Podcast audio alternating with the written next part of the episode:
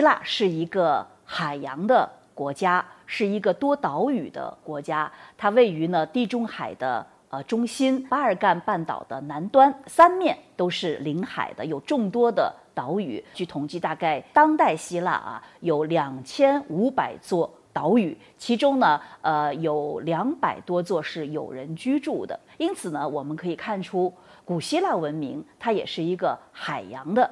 文明，它是跟大海有着紧密的关系的。如果说我们中国是大河文明，我们是黄色的文明的话，希腊应该是海洋文明，是蓝色文明。那么谈到海洋文明呢，我们就要上溯到希腊文明的源头，应该是从爱情文明开始的。爱情文明呢，包括了以克里特岛为中心的米诺斯文明和以基克拉基斯群岛为。呃，中心的基克拉基斯文明，这两个文明呢，呃，是受到了来自东方的，呃，来自埃及的文明的影响。在克里特岛上，呃，我们现在还可以看到米诺斯文明的经典的这个科诺索斯王宫的遗址。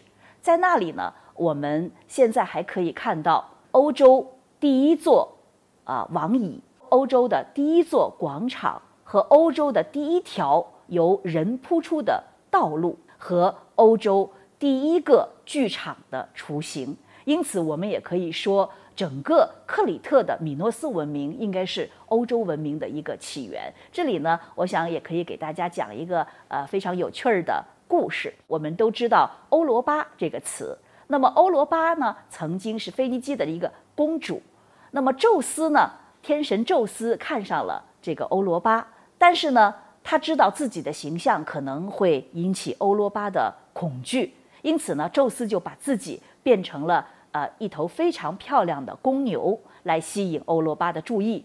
欧罗巴呢，在呃草地间玩耍的时候呢，就看到了这条呃公牛，他觉得它非常的漂亮，就过去呢亲近它。一会儿呢，他又坐到了这个公牛的身上。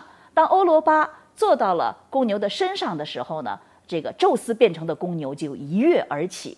把他带走了，带到了大海上。他们在海上飞翔了很久以后，看到了远方一块陆地，他们就落在了那那里。那么宙斯呢和欧罗巴就在那里结成了啊这个夫妻。那么他们所落的这片土地呢，就是克里特岛。欧罗巴和宙斯在那里生了啊几个儿子，其中就有之后啊克诺索斯啊王宫的这个国王。那么之后呢？欧罗巴的后代就在克里特岛啊繁衍生息。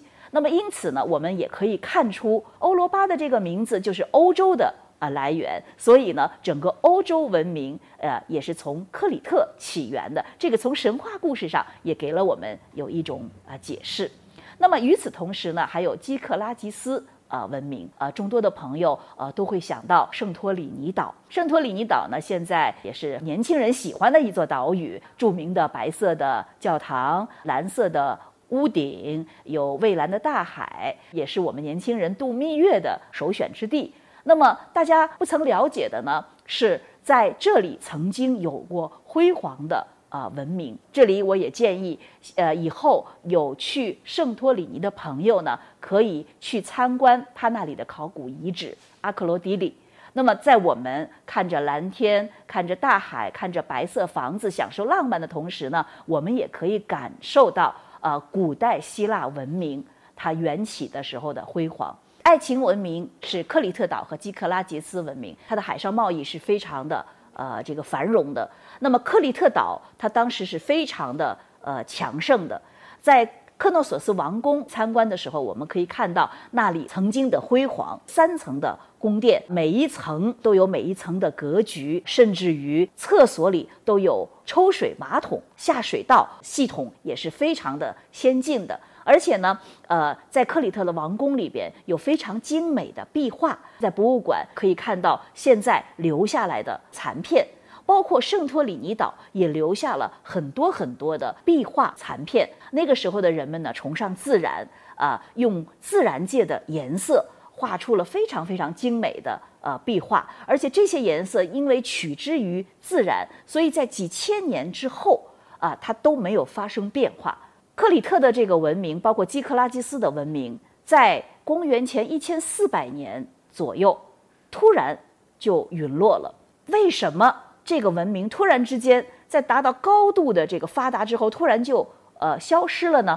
人们有的猜想是由于外族的呃这个进入，有的想是因为地震啊，这个火山爆发、海啸等等。